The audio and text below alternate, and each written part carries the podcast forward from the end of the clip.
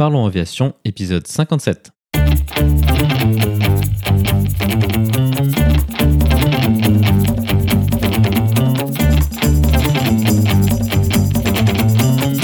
Parlons Aviation, le podcast qui parle de tout ce qui vole.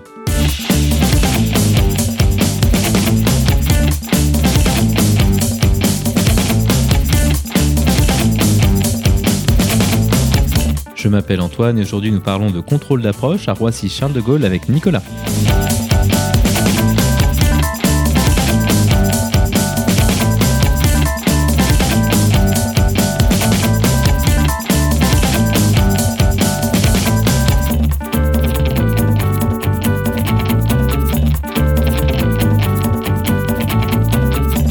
Nous proposerons également la vidéo de la semaine.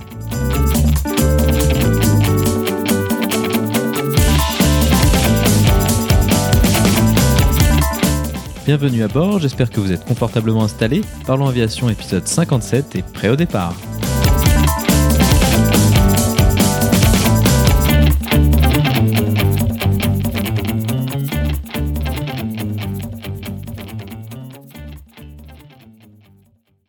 Bonjour et bienvenue dans le 57e épisode de ce podcast. Cette semaine, nous allons parler d'un sujet que nous avons déjà évoqué sur le podcast, le contrôle aérien. Lors de l'épisode 52, nous avions parlé avec François Xavier de son métier de contrôleur aérien en route dans le centre de navigation aérienne de Bordeaux. Cette fois-ci, nous allons nous intéresser à une autre facette de ce métier, le contrôle d'approche. Pour en parler avec nous, notre invité de la semaine est Nicolas. Nicolas est contrôleur aérien à l'aéroport de Roissy-Charles de Gaulle. Il s'agit du plus grand aéroport français et du second plus grand en Europe. Il nous présentera tout d'abord son métier et la plateforme sur laquelle il travaille. Nous discuterons des particularités de la localisation de l'aéroport de Roissy, mais aussi de la configuration de ces quatre pistes. Nous irons en détail sur l'organisation du trafic sur une plateforme aussi chargée. Nicolas nous expliquera également les stratégies qui sont mises en place par les contrôleurs aériens afin d'éviter au maximum de devoir gérer des conflits en l'air entre les arrivées et les départs. Nous évoquerons aussi les outils qui sont utilisés afin de séquencer les avions au plus proche afin de maximiser la capacité des pistes et de l'espace aérien. Ensuite, dans un second temps, nous parlerons des cas particuliers qui doivent être pris en compte avec notamment les remises de gaz et les flux de trafic liés aux autres aéroports parisiens et provinciaux tels que le Bourget, Beauvais ou Pontoise. Nous ferons également le point sur la mixité de types d'avions qui peuvent se retrouver à devoir être séquencés ensemble sur une même plateforme et de l'impact que peuvent avoir les performances avions sur la gestion du trafic. Comme d'habitude, vous trouverez plus d'informations sur les sujets évoqués pendant l'épisode dans la description. Vous la retrouverez à l'adresse parlonsaviation.com/57. Et maintenant, passons donc directement à notre discussion avec Nicolas.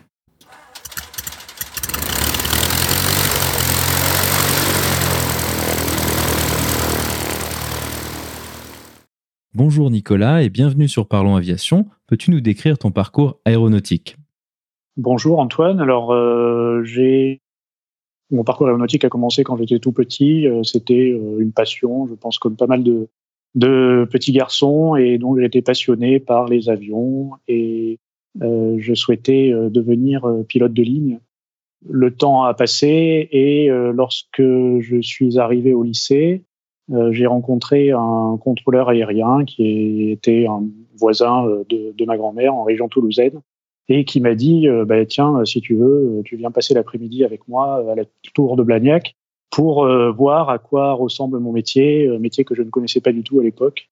Et à part l'image de la tour de contrôle, je, je n'avais euh, vraiment pas grand-chose. Et, et, du coup, j'ai passé l'après-midi avec lui et j'ai pu découvrir ce métier qui et finalement le, le, contrôleur m'a convaincu que c'était un métier hyper intéressant, passionnant et avec un certain nombre d'avantages que n'avait pas le métier de pilote. Euh, voilà. évidemment, le métier de pilote, on a d'autres, euh, a d'autres avantages que n'a pas le métier de contrôleur, mais euh, j'ai été, on va dire, convaincu par par cette visite, une sorte de déclic au niveau du lycée, et du coup, je me suis après concentré sur sur les études qui pouvaient qui amenaient à ce à ce métier de contrôleur.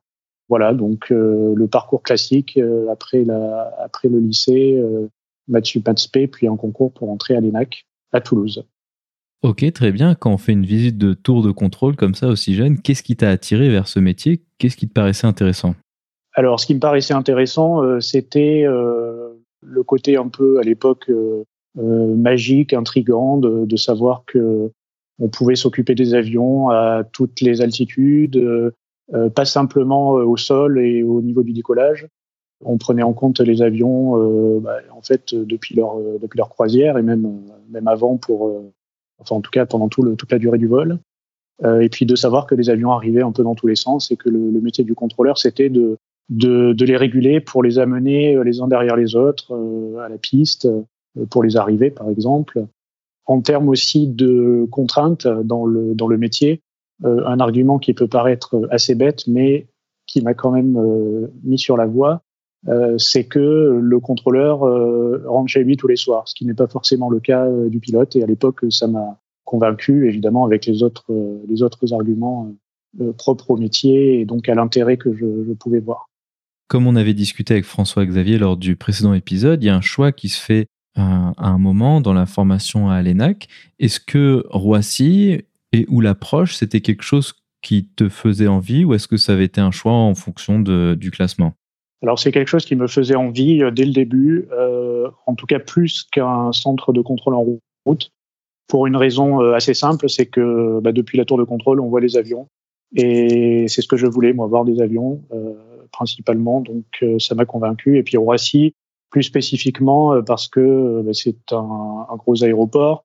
Euh, à l'époque, c'était le premier européen. bon là, il est, peut-être plus tout à fait premier, mais en tout cas pas loin, avec une variété de, de, de types d'avions. donc finalement, assez tôt, j'ai eu envie de, de, me diriger vers Roissy et le classement ensuite m'a permis de, de, le choisir.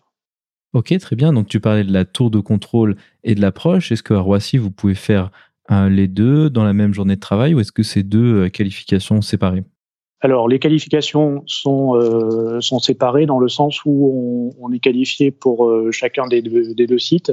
Mais euh, une fois qu'on a la qualification finale de contrôleur à Roissy, on exerce sur, sur les deux. Alors, c'est pas sur une même journée, mais sur une journée de travail, on est affecté soit à la tour de contrôle, soit à ce qu'on appelle la salle d'approche, donc ils gèrent les avions euh, un peu plus un peu plus haut. Euh, voilà, donc c'est le euh, l'avantage d'être à Roissy aussi, comme pour toutes les grandes approches en général. Hein, on sait qu'on on peut travailler aussi bien à la tour qu'à la salle d'approche. Je pense que le métier de contrôleur de, de tour, c'est quelque chose qu'on imagine relativement facilement, donc vous gérez la piste. Par contre, l'approche, en quoi est-ce que ça consiste de manière plus, plus précise?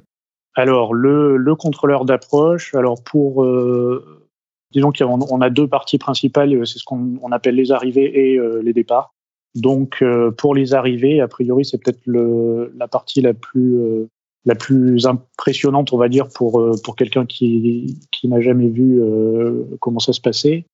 L'idée, c'est que les vols arrivent tous par des routes qui sont prédéfinies, mais quand même, ils arrivent par les quatre coins de, de l'espace français. Euh, voilà, donc pour euh, pour schématiser, on a euh, quatre points d'entrée qui sont l'un au nord-est, l'autre au nord-ouest, le troisième au sud-ouest et le, dernier au sud-est, à peu près équidistants de, de l'aéroport. Les avions arrivent par ces points-là, euh, les uns derrière les autres, et l'idée c'est que bah, il va falloir qu'on euh, les régule dans l'axe de la piste. Arrive donc de quatre points et il faut les mettre vers un point pour, euh, pour schématiser un peu le, travail, donc les uns derrière les autres. Sachant que certains peuvent avoir une arrivée prévue pile poil en même temps, donc l'idée c'est que euh, ben, c'est pas possible étant donné qu'ils peuvent pas se poser en même temps sur une même piste. Il va falloir euh, eh bien les jouer sur des paramètres, donc la vitesse, les, la route de l'avion pour, pour pouvoir les mettre à la queue leu. Alors il y a une image que qu'un collègue euh, m'avait donnée il y a quelque temps qui est assez parlante, c'est celle de la fermeture éclair. C'est-à-dire qu'on a une, euh, un, un bouton d'un côté puis un, puis un de l'autre, enfin une petite petite languette. Et euh, donc c'est un peu l'idée avec les avec les avions quand on ferme la fermeture éclair, en fait les on rapproche les, les languettes de chaque côté, mais elles restent les unes derrière les autres. Lorsqu'on avait parlé la dernière fois du contrôle aérien en route, il y avait cette notion de une position avec deux contrôleurs, le contrôleur organique et le contrôleur radariste. Est-ce que ça fonctionne aussi comme ça à l'approche ou est-ce que c'est découpé de manière un peu différente? Non, ça fonctionne pas euh, tout à fait comme ça, mais on a quand même euh, sur euh, sur les positions, on a un coordinateur, sachant qu'il ne s'occupe pas forcément d'un secteur gérés par un contrôleur, mais il peut s'occuper de, secteurs gérés par plusieurs contrôleurs. Donc c'est pas euh, c'est indissociable pardon, mais euh, il peut euh, être amené à faire les coordinations pour plus plusieurs contrôleurs. Donc tu parlais du découpage entre les arrivées et les départs. Est-ce que c'est un contrôleur ou un groupe de contrôleurs qui gère les départs et un autre qui gère les arrivées? Et donc ça voudrait dire que vous travailliez vous, travailleriez sur le même espace aérien ou est-ce que c'est pas tout à fait comme ça? Alors l'espace aérien est le même. Cependant les procédures font que euh, chacun euh, travaille dans le coin de son espace, euh, dans un coin de l'espace qui, qui lui est propre. Alors il faut toujours résoudre en trois dimensions, mais en situation normale, le contrôleur qui gère les départs ne doit pas avoir de conflit avec le contrôleur qui gère les arrivées. Euh, parce qu'on on, on utilise des, des, stratégies et des méthodes de travail qui font que euh, les trajectoires sont séparées soit euh, de manière latérale, soit en, niveau, donc de manière verticale. Et ça, ça fonctionne comment? Est-ce que c'est des trajectoires que vous définissez vous en donnant des, caps aux avions ou est-ce que c'est des trajectoires qui sont publiées à l'avance? Alors, toutes les trajectoires sont publiées à l'avance jusqu'à un certain point pour les arrivées. Pour les départs, c'est, ce sont les trajectoires définies à l'avance, desquelles on peut sortir, bien entendu, soit pour raccourcir les avions, soit pour euh, les réguler si euh, s'il y a vraiment trop de départs qui veulent aller au même endroit. Et pour les arrivées, euh, l'idée est un peu la même, sauf que à un certain point de la trajectoire, on a une, une ouverture qui fait que dans tous les cas, on est obligé de donner des cap radars aux avions pour qu'ils pour qu'ils arrivent sur l'axe final. Tu parlais tout à l'heure de, des vitesses et de la régulation en vitesse des avions. Quel est l'ordre d'idée, l'ordre de grandeur de la précision qui est requis qui est requise pour pouvoir ben, séquencer les avions les uns derrière les autres? Quel est l'espacement typique que vous devez euh, faire? Alors l'espacement de, de, en, règle générale, c'est 3 nautiques ou 1000 pieds entre les avions. Euh, la séparation verticale, c'est toujours la même, quoi qu'il arrive. Et en séparation euh, latérale ou longitudinale, en fait, on peut éventuellement modifier cette, cette distance. lorsque deux avions sont établis sur l'axe final, euh, donc ce qu'on appelle en gros la, la, courte finale ou la, la finale euh, après le point de descente qui s'appelle le, le, le, glide. On peut éventuellement, en fonction de certaines conditions, descendre à une, une valeur de 2 nautiques et demi. C'est vraiment le strict minimum. Ensuite, il y a également des règles de turbulence de sillage qui font qu'on doit augmenter cette séparation. L'idée étant de protéger euh, l'avion de derrière des turbulences créées par l'avion de devant et euh, ces séparations peuvent monter à, euh, je crois, 8 nautiques euh, maximum dans, dans, un cas bien particulier qui serait celui d'un Airbus 380 précédant un, avion léger de type avion d'affaires, par exemple. Donc effectivement, Roissy, c'est un avion qui accueille beaucoup d'A380 et aussi ben, des plus petits avions comme des 320, mais aussi des Dash 8. Est-ce que ça, ça vous impacte? Est-ce que c'est quelque chose sur lequel vous essayez de jouer pour euh, bah, limiter, euh, enfin plutôt augmenter la, capacité de la piste? Si on met des 380 derrière, les uns derrière les autres, alors il n'y a pas assez 8 nautiques. Est-ce que c'est quelque chose que, sur lequel vous jouez? Alors oui, tout à fait, euh, mais il faut, enfin c'est pas non plus au point de, devoir devoir pénaliser d'autres avions. L'idée c'est que on a un ordre qui est à peu près prédéfini et on peut se permettre de temps en temps d'inverser deux avions pour, euh, pour gagner euh, du temps ou pour gagner de l'espace euh, dans le cas de la turbulence de sillage, par exemple. Alors c'est vrai qu'on réfléchit à ça, mais c'est pas toujours possible. Si on s'intéresse à Roissy de manière plus générale, donc il y a quatre pistes qui sont à votre disposition. Comment est-ce que vous choisissez la piste sur laquelle un avion se posera? Alors on a, on a quatre pistes. Donc le, principe c'est qu'on a deux doublés de pistes, les deux doublés étant, étant liés. Euh, sur chaque doublé, on a une piste euh, dédiée au décollage et une autre aux atterrissages.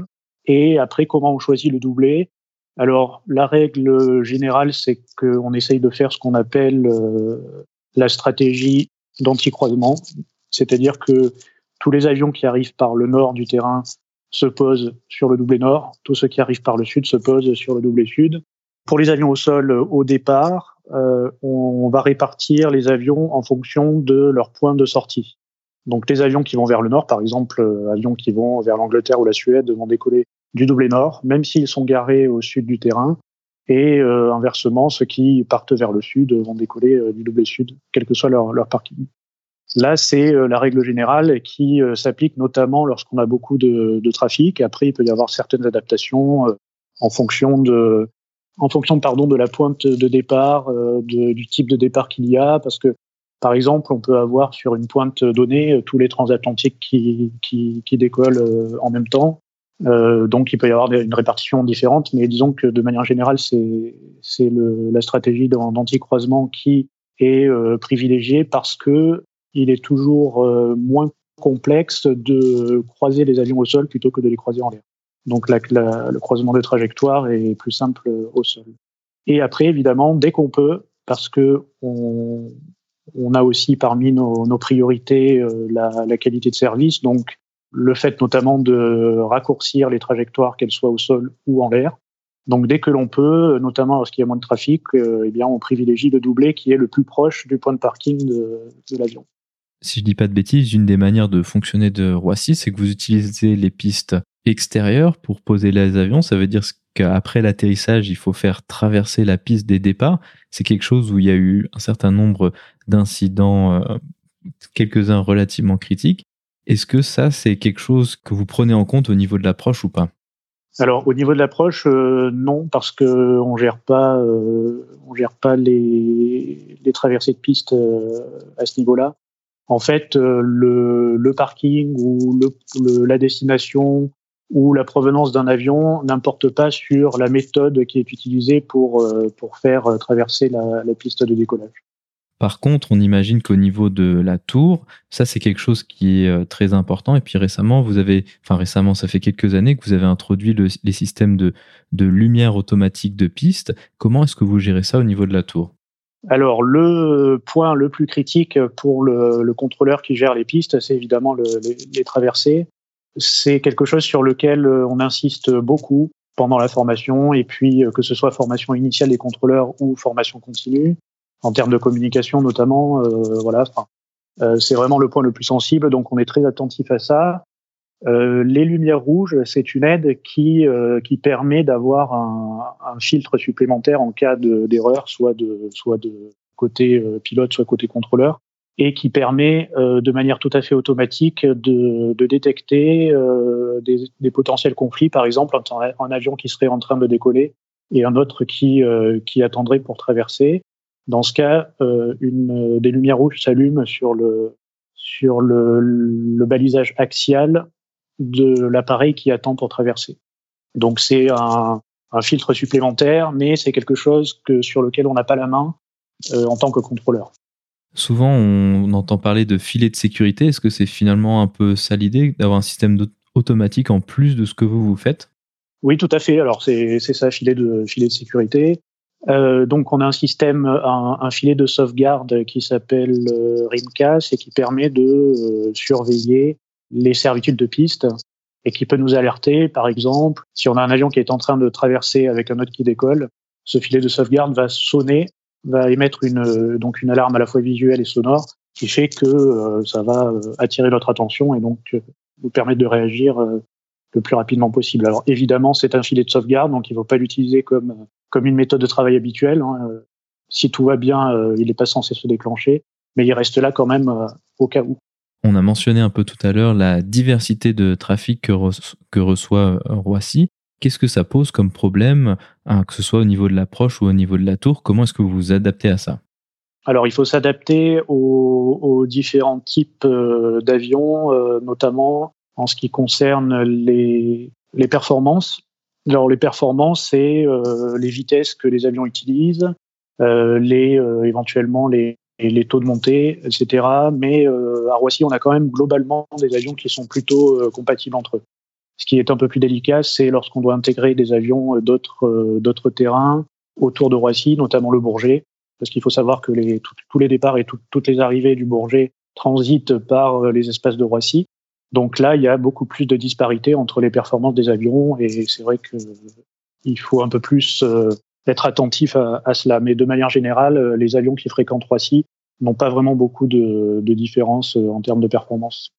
Effectivement, donc j'allais en venir sur le, sujet du, Bourget qui, lui, par contre, reçoit des, trafics bien différents avec beaucoup de, ben, de moyens avions d'affaires, mais aussi de plus petits avions d'affaires qui vont plus lentement. Comment est-ce que vous gérez ça? Est-ce que vous avez aussi des procédures qui séparent tout ça de manière euh, automatique, entre guillemets, ou est-ce que c'est un travail plus manuel? Il y a des, donc des procédures qui font une sorte de ségrégation entre deux types d'avions, les réacteurs et les hélices. Donc ceux qui, euh, généralement, euh, pour le départ, par exemple, les hélices euh, ont un niveau de vol qui est inférieur à celui des réacteurs. Donc ça, c'est pour la règle générale, mais ça ne suffit pas toujours parce qu'on peut avoir des réacteurs qui ont des performances très très en dessous de, ceux qui, qui, qui, sont à Roissy habituellement. Par exemple, un petit un petit citation qui serait biréacteur, mais qui aurait des, des vitesses très faible que, que ne pourrait pas tenir un Airbus 320. Dans ce cas, euh, on gère en, en, en tactique. C'est-à-dire que quand cet avion-là est en fréquence avec le contrôleur, il va s'arranger pour euh, soit le séparer de manière latérale, soit euh, lui donner un niveau de vol qui est différent des autres pour, pour pouvoir le, le gérer et sans donc l'intégrer dans le flux des autres avions. Un autre aspect qu'on peut imaginer en ce qui concerne les performances, ça va être la différence entre un avion long courrier qui va partir euh, très très loin et donc qui va avoir des performances de montée euh, très limitées du fait de son poids et le même avion qui va faire, euh, enfin le même avion sur un autre vol qui va aller donc moins loin, qui sera plus léger. Est-ce que ça c'est quelque chose que vous prenez en compte? Oui, on prend ça en compte. c'est alors d'autant que c'est quelque chose qui généralement arrive assez peu. Les, exemples auxquels je pense, ce seraient des avions vides euh, qui euh, se, qui irait, euh, par exemple, un gros porteur qui qui irait à Orly ou ou un long courrier qui ferait une escale sur un autre terrain. Par exemple, on pourrait avoir un, un Roissy-Marseille, puis Marseille-La Réunion. Dans ce cas, c'est vrai qu'il faut anticiper et savoir que les avions ont, auront des performances qui seront certainement meilleures que lorsqu'ils vont à l'autre bout du monde et qui sont à leur masse maximum. Voilà, donc ça fait partie des éléments qu'on prend en compte. Euh, et même si ça arrive assez peu, euh, il faut il faut savoir détecter les, ce genre de différence. On a beaucoup discuté des interactions entre euh, l'approche et la tour de contrôle, mais au-dessus de tout ça, en plus par-dessus, il y a déjà les contrôleurs en route qui vont s'occuper des avions bah, avant de les redonner à l'approche. Comment est-ce que vous, vous travaillez avec eux et comment ça fonctionne vos procédures? Alors, il existe des lettres d'accord qui font qu'on doit toujours envoyer euh, aux autres contrôleurs les, les avions euh, dans certaines conditions. Donc, il y a des conditions de niveau de vol, des conditions de route, des conditions de vitesse éventuellement. Et si on n'arrive pas à, à, respecter ces conditions, il faut qu'on coordonne en, en tactique. Euh, donc, euh, on utilise le coordinateur qui va appeler le, le secteur d'avant ou le secteur d'après pour dire, euh, voilà, cet avion-là, il sera pas dans les conditions qui sont prévues en théorie. Est-ce que ça te convient ou est-ce que tu veux qu'on te l'envoie euh, d'une autre manière? Et puis évidemment, c'est valable dans votre sens aussi. C'est-à-dire que les, les, contrôleurs du centre en route nous appellent si euh, ils ne peuvent pas respecter les, les contraintes qui sont prévues. Pour avoir peut-être une ordre d'idée de manière plus euh, globale, ça veut dire que à partir de combien de temps avant l'atterrissage ou à quelle distance de l'aéroport est-ce que vous commencez déjà à faire une sorte de, préséquence ou est-ce que l'enroute plutôt fait déjà une sorte de préséquence? Oui, euh, l'enroute commence à faire une, préséquence euh, dès qu'il y a pas mal de trafic prévu. Alors c'est assez variable, mais ça peut ça peut commencer à 200 nautiques du terrain, voire même plus loin. Euh, dans des cas où on a vraiment beaucoup de monde qui arrive en même temps. Euh, donc c'est euh, bah, ces pré-régulations en général, c'est surtout des, réductions de vitesse parce que la, la régulation qui est privilégiée à Roissy, c'est une régulation linéaire plutôt que de faire attendre les avions dans les secteurs d'attente. Certains grands aéroports européens, on va dire, tels que Heathrow par exemple, eux utilisent beaucoup ces, les hippodromes, donc de faire des tours d'attente, c'est très très commun Hein, pour les avions qui vont euh, à Londres typiquement. Justement, les, circuits d'attente, c'est quelque chose qui est très commun si on compare à une autre grande métropole européenne, tout ce qui est euh, la TMA de Londres, donc euh, Heathrow et Gatwick, où c'est quasiment systématique. Donc ça veut dire qu'à à Roissy, vous, vous pratiquez moins ce type de, choses, c'est juste? Oui, c'est ça. C'est vraiment, vraiment le dernier recours, ou alors quand il y a un impondérable, par exemple une piste qui ferme alors que c'était pas prévu. Euh, on peut utiliser en dernier recours les, les secteurs d'attente. Voilà, c'est une méthode de travail euh, qui a été choisie euh, localement. moi, j'ai toujours connu ça depuis que je suis à Roissy. On essaye d'éviter et puis de d'augmenter de, le, le, temps de vol en rallongeant la trajectoire ou bien en réduisant les vitesses, mais euh, on utilise assez peu les secteurs d'attente.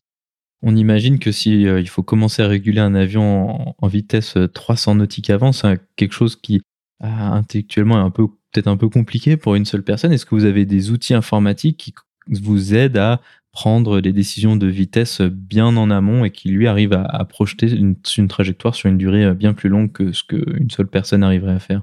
Oui, alors on a un outil qui permet d'avoir une séquence d'arrivée euh, prévue par rapport à la position réelle de l'avion. Donc généralement, c'est un avion qui, la plupart du temps, est, en croisière. Et cet outil permet de voir à peu près de manière assez fiable à 30 euh, à 40 minutes avant l'arrivée dans, l'espace de, Roissy. Donc ça permet d'anticiper euh, pas mal. Euh, L'idée de cet outil, c'est que pour une piste d'atterrissage donnée, on va entrer une cadence théorique, c'est-à-dire qu'on dit, par exemple, on veut qu'il y ait un avion qui se pose toutes les 90 euh, secondes.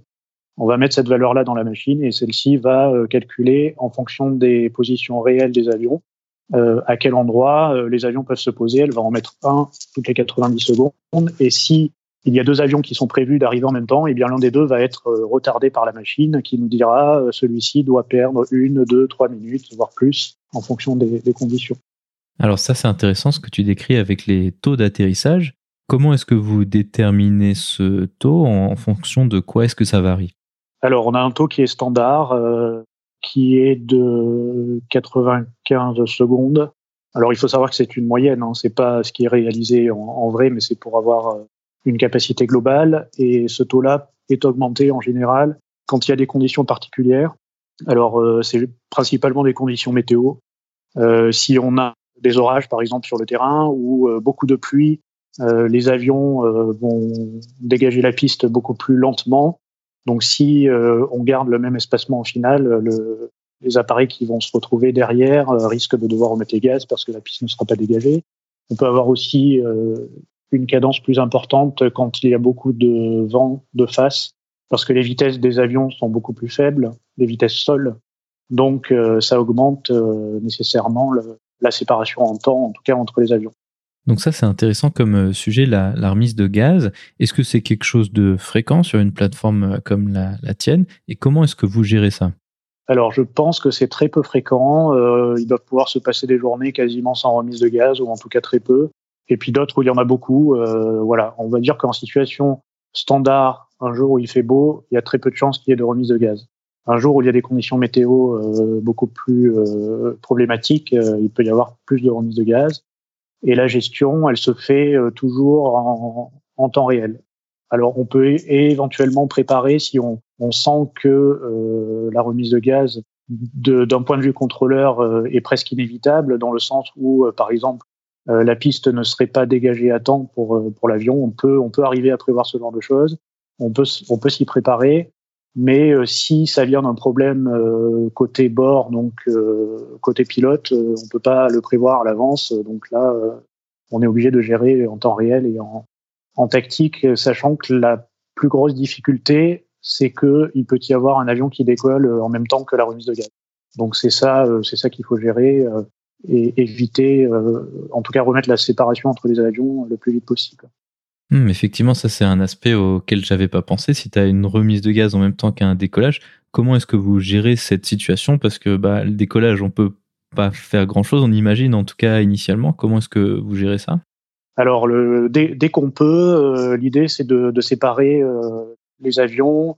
On peut donner donc euh, un cap. Généralement, si on donne un cap à la remise de gaz, c'est vers l'extérieur du doublé. Donc sur le doublé nord, ce serait vers le nord. Dans ce cas-là, c'est assez, assez facile à, gérer parce qu'il y a pas mal de place dans l'espace qui est au nord du terrain. Maintenant, si c'est sur le doublé sud, c'est un peu plus délicat parce que on peut pas se, se dire euh, la remise de gaz euh, va tourner euh, vers le sud parce qu'il y a le terrain du Bourget juste à côté. Et un peu plus loin, il y a les espaces d'Orly qui arrivent assez vite quand quand on a un avion qui, qui va quand même à une vitesse assez élevée, même en remise de gaz. Donc, dans ce cas, ben, on essaye de gérer en séparation verticale, même si pour pour un départ, c'est pas très confortable de stopper une montée tout de suite après le décollage. C'est toujours mieux que pour assurer en tout cas la sécurité des deux vols. Donc on essaye de, de gérer la remise de gaz avec une séparation verticale et en actualisant les niveaux euh, dès que possible pour pas que les avions restent trop bas trop longtemps. Un autre aspect, donc tu disais tout à l'heure que vous aviez des séquences qui étaient euh, longtemps prévues en avance, et on imagine, je pense assez facilement, qu'une remise de gaz, ça va un peu euh, tout casser la séquence que, que vous aviez déjà prévue depuis déjà quelques temps. Comment est-ce que vous gérez cet aspect-là? Alors ça, c'est peut-être plus un aspect facteur humain, dans le sens où quand on a une interruption de tâche qui n'est pas prévue, euh, ben, étant donné qu'on reste, on reste des humains, euh, il faut, il faut vite se reconcentrer et puis se remettre dans, le bain pour établir une nouvelle stratégie et puis la, mettre en place le plus vite possible. Donc généralement, ça, c'est sûr que on peut pas être aussi performant à ce moment-là que quand la situation est bien établie. Donc, il y a un petit peu de temps qui est perdu, mais on essaye euh, évidemment avant tout de, de, garantir la sécurité des avions et puis après de reprendre notre séquence euh, là où on l'avait arrêté.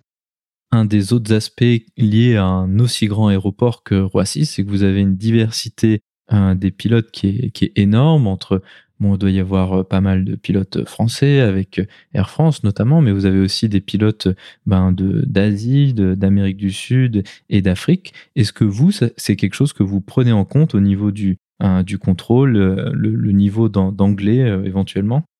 Alors c'est assez difficile de, de, faire des généralités parce que même si on prend une même compagnie avec le même type d'avion, on peut avoir euh, pas mal de disparités dans la façon de, de, gérer le vol. Par exemple, euh, la gestion des, vitesses. Euh, certains pilotes vont vouloir prendre des vitesses faibles très tôt, d'autres vont garder des vitesses élevées assez longtemps. Donc c'est assez dur d'anticiper, même si globalement il y a quand même bon, il peut y avoir des tendances et on fait peut-être plus attention à un vol qui viendrait d'un pays très lointain euh, avec euh, un seul vol par jour, sachant que les pilotes ne sont pas forcément habitués euh, à un gros terrain comme Roissy. Donc, si tu, faisais allusion à l'anglais, par exemple, on va essayer de parler plus lentement, d'articuler plus avec un pilote d'Asie du Sud-Est plutôt que avec un Américain ou un Anglais qui logiquement doit comprendre plus facilement. Tout à l'heure, tu parlais de, votre proximité avec euh, Orly. Est-ce que c'est du trafic qui vous affecte également ou est-ce que ça a été conçu pour vous éviter en partie? Alors la plupart du trafic est, indépendant, mais il y a quelques trajectoires qui sont euh, qui passent dans les espaces qu'on gère. Donc euh, on s'occupe également de ces avions d'Orly. Pour être précis, c'est les départs d'Orly qui vont vers le nord si on se représente la géographie de, la région parisienne, ça peut paraître logique. Hein. Orly est, au sud de Roissy. Et euh, les arrivées pour Orly qui arrivent par le nord-est euh, de Roissy, donc qui passent dans nos espaces et qui sont ensuite euh, transférés à, à l'approche d'Orly. Il y a aussi pas mal de petits autres terrains qui ont des, des approches IFR. On peut penser bah, peut-être à, Melun, Toussus euh, ou euh, Pontoise, par exemple. Est-ce que ça, c'est des trafics que, que, vous gérez également ou est-ce que c'est euh, délégué à un autre organe de contrôle? Alors, il y a une partie de l'approche qui, qui, est gérée, sachant que les terrains du type Melun ou Toussus ou Villacoublay éventuellement ont assez peu de trafic qui transite par chez nous, mais euh, c'est vrai que ça peut, ça peut arriver. Pontoise également. On a aussi ce qu'on appelle des pogo. Des pogo, ce sont des petits vols. Euh, alors pogo, apparemment, ça veut dire saut de puce dans une langue, je crois, dans un dialecte de Nouvelle-Zélande, ou enfin en tout cas d'une île du Pacifique. Euh, et c'est donc euh, des petits vols qui sont faits entre les terrains de la région parisienne. La plupart du temps, c'est des entraînements euh, IFR, donc euh, par exemple entre Toussus et Pontoise ou, ou inversement, ou alors ça peut être des mises en place d'avions, euh, généralement pour la compagnie Air France, un avion qui est envoyé qui est à Roissy qui est envoyé à Orly ou inversement. Donc là c'est pour les, les, gros terrains, enfin les, les, les deux plus gros. Euh, sinon pour les autres terrains, euh, voilà le, le, trafic est généralement géré par nous dans certaines conditions, certaines trajectoires Et ça fait partie de nos procédures normales, c'est-à-dire que les trajectoires sont, sont prévues, la méthode de, gestion est prévue aussi à l'avance, donc euh, c'est le travail, euh, le travail standard. Et on a aussi un, un, terrain assez important qui est au nord de, de nos espaces, euh, Beauvais, avec pas mal de trafic IFR commercial. Et la majorité des, des départs et la plupart des arrivées transitent par nos espaces, donc sont gérés également par, par les contrôleurs de Roissy. Si on retente la comparaison que j'avais un peu commencé tout à l'heure par rapport à, Londres, et typiquement Londres Heathrow, qui est un aéroport qui est publié comme étant utilisé à 99% de sa capacité nominale, est-ce que c'est aussi le même type hein, d'utilisation à Roissy? Ou est-ce que du fait que ce soit un plus gros aéroport, vous avez plus de marge? Alors, on a quand même plus de marge euh, parce que bah, on a quand même deux pistes de plus euh, qu'à Heathrow. Pour les arrivées, il y a certaines euh, pointes d'arrivée qui sont identifiées comme étant euh, à peu près au maximum de, de la capacité. Mais euh, il me semble, alors j'ai pas, j'ai pas les chiffres exacts en tête, mais il me semble que, en gros, il y a qu'une seule pointe d'arrivée qui est à peu près au maximum sur toute la journée. Donc, on a une heure ou deux de, de capacité maximum. Et pour les départs, on n'arrive jamais à la capacité théorique maximum. On est toujours un peu en dessous de, même pour les plus grosses, euh, les de départ. Donc euh, j'avais lu euh, des, articles qui parlaient du fait que Heathrow avait introduit des séparations basées sur le temps plutôt que la distance. Donc on a discuté de ces 3 nautiques jusqu'à 2,5 qui permettraient d'augmenter la capacité de l'aéroport dans des situations où il y a beaucoup de vent. Alors en Angleterre c'est quelque chose de relativement commun. Est-ce que c'est quelque chose que vous regardez vous aussi à mettre en place pour gagner, gagner de la place entre guillemets? Alors là, je ne veux pas trop m'avancer, mais il me semble qu'il y a euh, des, euh, des, équipes qui travaillent sur, euh, ce genre de, projet. Donc peut-être qu'on verra ça à, Roissy. Mais il est évident que ça peut, ça peut permettre de, faire gagner de la capacité, voilà, notamment quand tu as beaucoup de vent de face. Je me souviens quand j'étais plus petit et que je faisais du planeur dans un terrain en Picardie à Soissons, euh, à chaque fois, on pouvait euh, avoir euh, plus ou moins par magie, en appelant quelqu'un à la tour de, Roissy, avoir plus d'espace aérien. Comment est-ce que ça fonctionne, ce type d'accord que vous mettez en place avec des terrains environnement et en quoi est-ce que ça impacte vos flux de trafic? Alors, c'est des accords qui sont prévus à l'avance avec des, des, espaces définis en fonction de la configuration de Roissy en général, c'est-à-dire bah, la configuration, c'est soit face à l'ouest, soit face à l'est les responsables des, aéroclubs nous appellent pour, euh, pour activer ces zones qui sont prédéfinies et on, leur donne en fonction de la conf le nom de la zone qui est prévue. Alors, c'est une zone qui est euh, définie latéralement mais aussi verticalement avec un niveau maximum euh, utilisable. Et cette zone s'affiche ensuite sur les écrans radars des contrôleurs.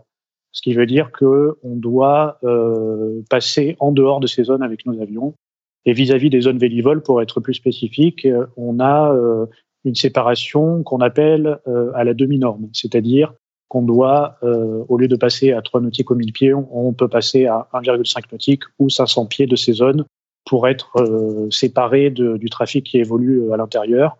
Et le trafic qui est dans ces zones-là n'a pas de contact radio avec nous, c'est-à-dire que on évite les zones et on considère ensuite que voilà les appareils eux évoluent dans ces zones-là et on, on, les laisse faire, on les laisse tranquilles si on commence à se diriger vers la conclusion, euh, donc on a beaucoup parlé de comment fonctionne un peu euh, l'approche et l'aéroport de Roissy de manière générale.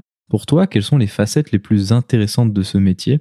Alors pour moi, c'est euh, avant tout l'intérêt du métier, c'est eh bien la, la, diversité, dans le sens où on pourrait croire que c'est très répétitif comme métier, mais il peut toujours y avoir euh, un petit grain de sable qui fait que euh, ça, ça, sort de l'ordinaire. Et donc, euh, il faut qu'on puisse réagir, parfois innover, inventer pour trouver les meilleures solutions.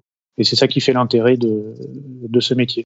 Ensuite, plus personnellement, je dirais que j'aime bien également les, les horaires parce que on travaille à horaire décalé, donc c'est quelque chose qui voilà qui, qui, qui m'intéresse bien plutôt que d'avoir toujours les mêmes horaires tous les jours et, avoir peut-être une certaine routine. Euh, voilà, ça, ça, ça, permet d'éviter euh, la routine de, du travail.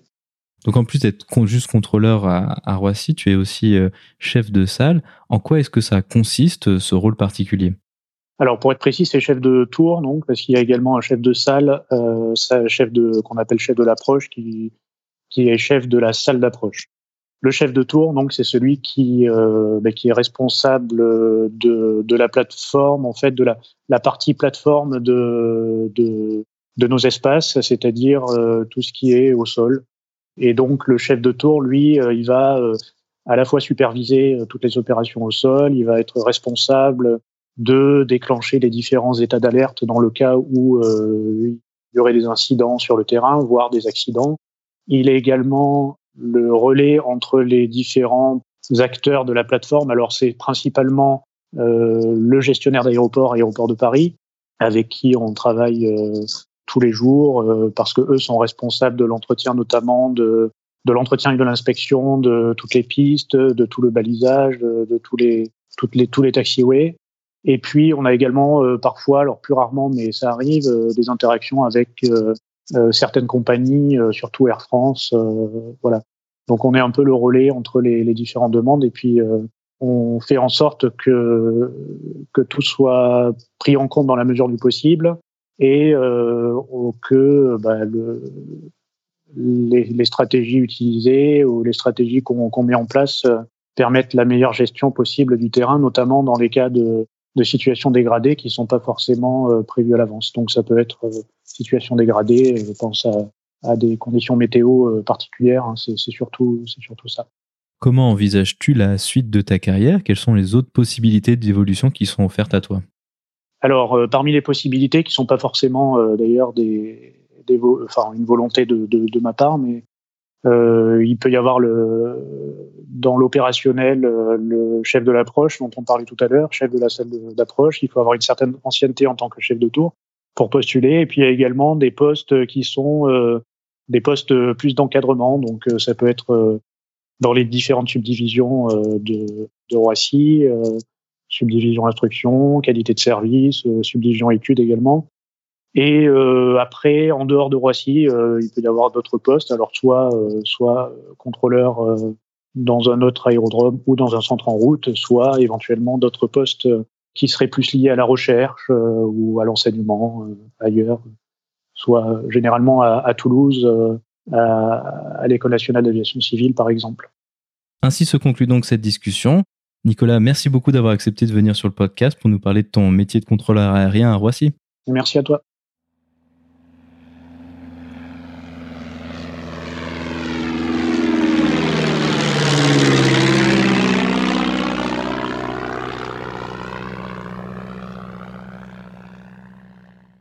La vidéo de la semaine est une vidéo proposée par la chaîne YouTube de C'est pas sorcier.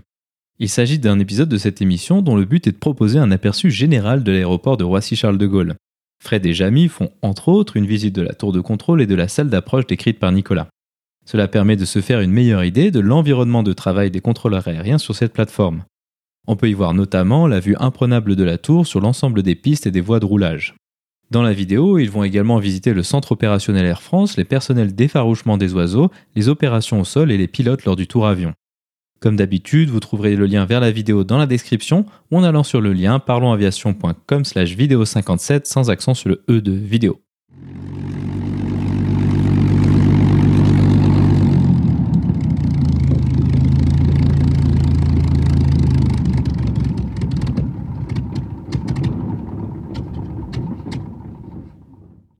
Ainsi se conclut donc le 57e épisode de ce podcast. J'espère qu'il vous a plu et je vous invite à vous abonner sur votre application de podcast favori. Également, n'hésitez pas à laisser un avis 5 étoiles sur iTunes, ce qui permettra à d'autres personnes de découvrir ce podcast. Je tiens à remercier Nicolas d'avoir accepté de venir nous parler de son métier indispensable au bon fonctionnement d'un aéroport comme Roissy-Charles de Gaulle. La description de cet épisode est disponible sur notre site web parlonsaviation.com/57. Si vous avez des questions, des remarques ou des suggestions, n'hésitez pas à nous contacter sur contact@parlonsaviation.com. Si vous voulez recevoir des notifications lors de la sortie des nouveaux épisodes, vous pouvez vous inscrire à la newsletter dans la barre latérale droite de notre site parlonsaviation.com. Vous pouvez également nous suivre sur Twitter, sur @parlonsaviation et sur Facebook. En vous souhaitant des vols nombreux, je vous remercie d'avoir écouté ce 57e épisode de Parlons Aviation.